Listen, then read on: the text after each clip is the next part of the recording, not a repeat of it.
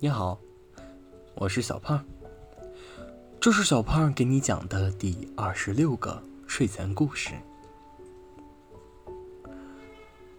好漂亮的贝壳！女孩蹲在沙滩上，双眼放光，抓住贝壳边缘，用了用力。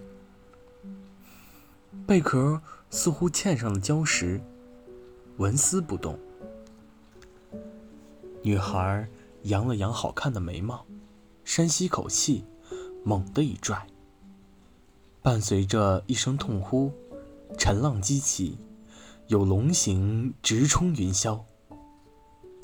浮沙落幕时，一个男人不知从何处出现，站在了女孩面前。男人左手捂着后腰，右手伸到女孩面前。恶狠狠地说道：“拿来！”女孩急忙把贝壳抱在怀中，用力地摇了摇头：“小妹妹，那不是玩的东西。”男人挤出点笑容：“那是我的鳞。”女孩不信：“你又不是鱼，哪来的鳞？”鱼，我可是刚继位的龙王。男人冷哼一声：“你还不还？”女孩摇头：“小心我头雨把你家淹了。”女孩又摇头：“我用其他贝壳跟你换好不好？”女孩还是摇头：“再加五颗珍珠。”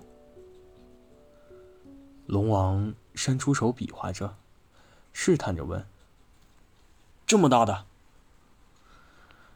女孩掰着手指算了半天，终于露出了笑容，点了点头。小财迷。龙王嘟囔着，一把夺过女孩手中的龙鳞，转身化为龙形，潜入海中。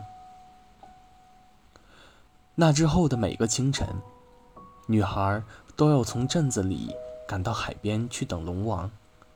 一眨眼，就是半月有余。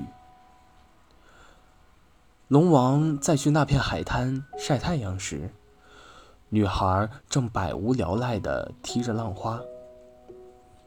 他和女孩对视的一瞬间，猛地想起了之前的约定。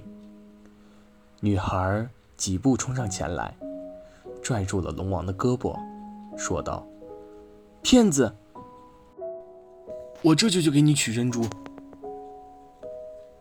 龙王有些尴尬：“这么大的，十颗，就当赔罪了。”女孩却是无论如何也不信龙王的话了。她强拉着龙王往镇子里走，说道：“城里就有卖的。”龙王和女孩边聊边走，一天的时间转瞬即逝。那天临近傍晚，女孩也没在城里寻到差不多大小的珍珠，只好拉着龙王回到镇子附近，与其告别。龙王一夜没睡，第二天一大早，他便取了珍珠，直奔海滩。那之后，龙王只要闲暇，便要去寻女孩。如此一来，又一年过去了。你想不想做王后？又一天分别时，龙王突然问道：“王后？”“对，王后。”女孩正要说话。龙王伸出一根手指，点在他的嘴唇。你再想想，明天告诉我答案。又要投雨，这怕是要发水了吧？龙王回到龙宫，翻了翻天庭递来的册子，猛地怔住了。第二天清晨。女孩带着一肚子话去了海滩，却没等到龙王。电闪雷鸣，狂风呼啸，镇子里的青壮无数次加固着急于被大浪冲垮的堤坝，心中充满了绝望。一个时辰，两个时辰，本该倾盆而下的暴雨，仍旧没能落下。镇子上的人们给龙王刻了雕像，在海边立了庙。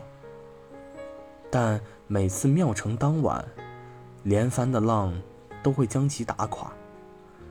老人说：“龙王为救大家被革了仙位，这是天帝对他的惩罚。”人们畏惧天地，不敢再建庙。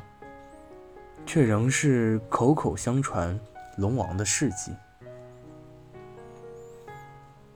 女孩在海边支了个酒肆，做了老板娘。每天清晨便去海滩等着，日复一日，直到那一副落魄模样的酒客找上门来。她笑眯眯地看着男人，轻声道。我不想做王后。男人的双眼暗淡了下来。女孩笑：“你现在又不是龙王了。”好啦，故事讲完了。故事来自新浪微博温酒师。好啦，晚安。